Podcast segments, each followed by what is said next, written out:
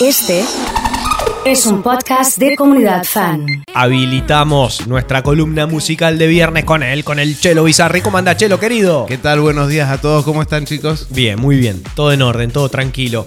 Eh, traes temas muy interesantes hoy. Bueno, anécdotas muy anécdotas, divertidas. anécdotas. Vos sabés que la crucé esta semana y dije, no me quiero perder de charlar con mis amigos esto en la radio porque va a ser muy divertido. Sobre todo porque también hay muchas cosas, la, la música que es lo que nos nuclea, eh, nos reúne en las- estas charlas los, los días viernes.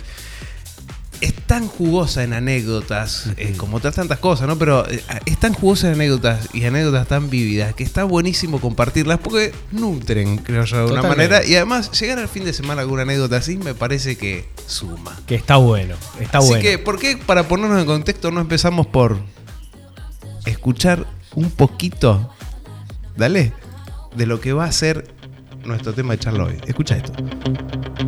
La tenés que conocer, la conocés seguro.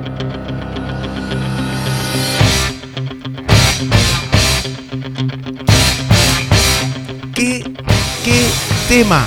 ¿Qué tema? ¿Qué tema que al menos cuando nosotros éramos pibes vos ponías esto y la batalla campal era inevitable? ¿Por qué te- uno relaciona una canción con boxeo? Sí, Claro, no, no bueno, entiendo por qué. Claro, Es bueno, increíble. justamente. Este, este ¿Cómo tema- arranca esta historia? Ah, que cumple años, Claro, ¿no? exactamente. Bueno, para empezar estamos de cumpleaños. Estamos, se cumplen 42 años de esta maravillosa música de película que quedó tan grabada en Terrible. el oído de la gente, al punto tal de que se ha usado para montones de otras situaciones. Ha sido desde sketch eh, en- en- en- para Sí. humoristas, como también música para cortinas de programas de pelea y asociado al tema del boxeo, ¿no es cierto? Y hasta para entrenar. Exactamente. Yo he salido a correr con este tema sí, y me sentía que llegaba a todos lados. No, además que en, en esa época, en los, en los 80, los 90, este tema sonaba en el gimnasio. Pero claro. Ibas al gimnasio y esto estaba de fondo y, y dale. Claro, Dale, no, no- más, no más paraba. No paraba. Bueno, y esta anécdota también tiene un tinte muy jugoso y, y- y muy divertido que pasa por el hecho de que existió de casualidad. Y esto es lo interesante, ¿no es cierto? Porque, eh, bueno, por supuesto, está bueno para el que no lo conoce, para ponernos en contexto todos, ¿no es cierto? Esta es la música de Rocky, ni Claro. más ni menos, del gran Rocky Qué Balboa. saga. Cuando empezaba a sonar esto y se empezaba a revertir el resultado de la pelea, vos decías, ahí le gana. Ahí, le gana, Ahí está, le gana, ahí ahí está. ahí está, ahí está, ahí está.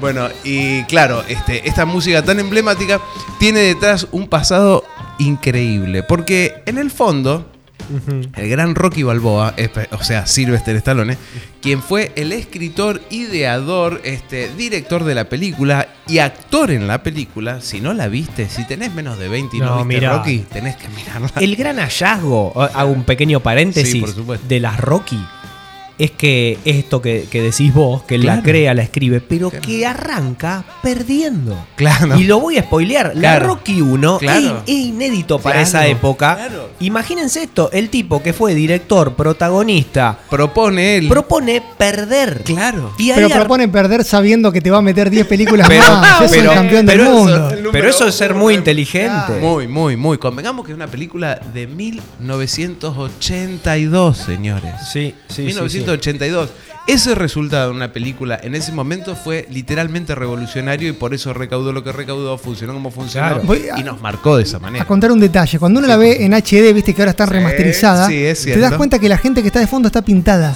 Mirá. Es increíble, claro, porque antes la calidad no te permitía distinguir Claro, eso. claro. Y vos veías de fondo. Y ahora se ven los carteles de fondo que son carteles con gente pintada en un momento. es increíble. Sí, sí, sí, tiene montones de detalles así. Yo la otra vez veía este, un chico que hace todo spoiler en, en Sí, sí, sí, TikTok. sí, sí. No voy a decir quién es porque si no te arruina la película, te aviso. Y contaba ese tipo de detalles. Ah, ¿no viste esta película? Tiene esto, mira. Y te empieza a mandar cosas así y te deja de cara. Qué loco. Bueno, pero lo interesante es que. ¿Cómo como- arranca la como historia de este Claro, ¿qué tema? pasa? Este, Rocky, entre todas las cosas. Perdón, Sylvester Stallone, entre todas las cosas que hizo por esta, por esta película, que fue un poco un proyecto de vida para él. Y sí. Este, entre todas las cosas que hizo, también buscó la música. Él se comprometió tanto con el proyecto que estaba en la búsqueda de la música. En ese momento, uno de los. Si no era un- el pilar, era uno de los reyes de la escena del rock mundial. Era ni más ni menos que Queen. Y él los contacta. Muy bien, Emma, que atento está. los contacta porque quería poner esta música de fondo. Escucha. También da para entrenar, ¿eh? Ojo. Está muy bien, está muy bien. Sí. Demón. Y además, la letra. Claro. Otro muerde el polvo. Claro, otro más que muerde el polvo.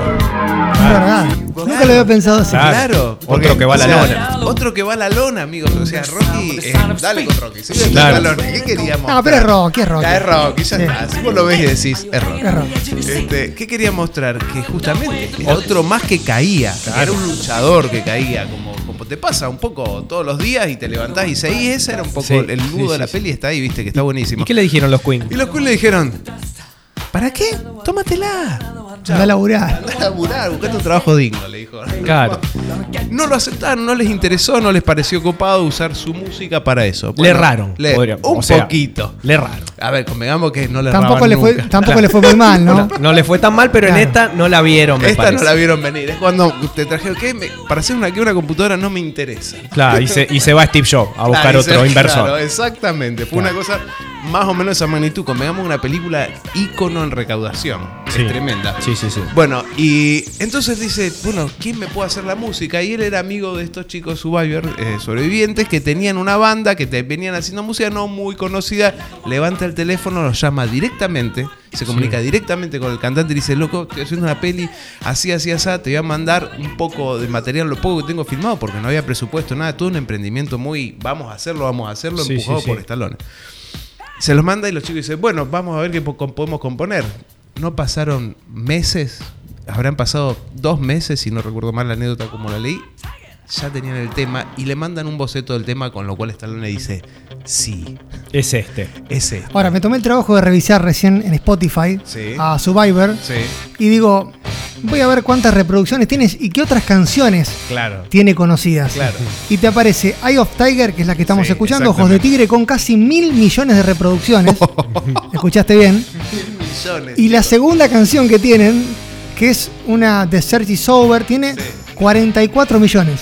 Ah, muchísimo. Mil millones con 44, es increíble. claro, lo que ha claro. generado esta canción, que es una banda que queda marcada por un tema, ¿no? Claro, a- bueno, volviendo a Retomando a- nuestras eh, columnas claro, anteriores. Esa que hablamos tantas veces de esa banda que mítica que salieron con ese tema. A veces, incluso en muchos casos, pasa que que, eh, ese tema es tan importante en tu carrera Sí. Que cuesta salir de ese lugar, Claro, no, no ¿cómo te podés haces? mover. Incluso mucha gente le genera un- una especie de traba o llamémosle trauma psicológico en el cual no se pueden mover melódicamente, armónicamente de eso que descubrieron, porque es tanta el, tanto el peso de la mochila, de la carga, de la responsabilidad de intentar volver a reproducir esos parámetros que no salís Imposible. más. Le ha pasado a muchísima Sí, gente. sí, sí. sí. Bueno, y para despedirme me voy a ir con este detalle jugoso, una vuelta. Cuando era muy joven estábamos tocando en un encuentro de bandas que hacía la municipalidad y estábamos en un club que antes decíamos podría haber sido Caoba, no recuerdo exactamente. Club de Zona Sur. Sí, Club de Zona Sur. Y esa cosa que por ahí pasaba en esa época de la Muni, que los, los concursos de banda eran muy abiertos de estilo. Entonces había cumbia, hard rock, metal, rock progresivo, pop, eh, bandas de jazz. Todo en la misma noche. en un momento pasaban las bandas entre un escenario y otro, llegaron, llegó un poco de, de rock. Y con- yo te- en esa época tocábamos una banda de rock medio fusión, con alguito de jazz, ponele. Manzana Verde se llamaba. Mira. El batero, el ex batero de la banda Voodoo, eh, Fabricio Magaldi, guitarrista de Los Divinos y otras tantas Sí, bandas sí, de la sí, ciudad de Rosario. Todos músicos que han seguido carrera en la ciudad de Rosario. Juancito Flores era nuestro bajista que partió hace muy poquito tiempo. Mm. Un beso enorme para él. Bueno, y en ese momento nosotros estábamos tocando y lo inevitable. Eh, la, la hecatombe. La, hecatombe, debacle algo, algo que total. pasaba mucho. Una seguidilla de hechos Claro, bochornosos. literalmente. Cajas de vino que volaban a toda velocidad. No se marcaba la velocidad. Qué bueno el detalle de cajas de vino. Cajas de ¿Vacías vino. o con Sí, vino? Sí, sí, sí, sí, sí. Claro. Es bueno aclarar. Sí, bueno, sí, sí. vacía, llena y lo que había. No voy a olvidar nunca esquivar un chorizo a una velocidad astronómica. Esquivé un chorizo como poca gente puede hacerlo. Y en medio de esa batalla campal, sillas. Todo. Imagínate. Además, todo, eh, eh, todo. tribus sociales, los metaleros eran- se lo veía a un kilómetro todo vestido de cuero y negro en un rincón. Y la gente de la cumbia en otro plan y volaban, volaban. Qué bueno que avanzamos de esto, ¿no? Sí. Pero remate, me mira el guitarrista, se da vuelta y me hace tan, tan, tan, tan. Hay que, hay ponerle música a este quilombo. No me voy a olvidar nunca. Terminamos tocando la canción de Rocky y la gente se empezó a reír tanto que dejaron de pelearse. Ah, qué linda historia.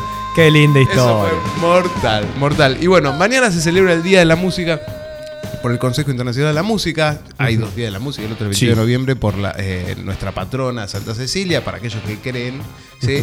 Pero mañana es el Día de la Música, así que me quiero ir con esta pequeña reflexión que cita lo siguiente. Fíjate cómo la música nos puede hacer salir de ese tipo de situaciones, que incluso con un chiste, relajar las tensiones y terminar, calmémonos. Bajemos un poco un cambio. un cambio. Así que brindemos por la música que tantas alegrías nos da y tengamos un hermoso fin de semana. Muchas gracias, Chelo querido. Ahí pasaba el Chelo Bizarri en las columnas de los viernes en este fan club.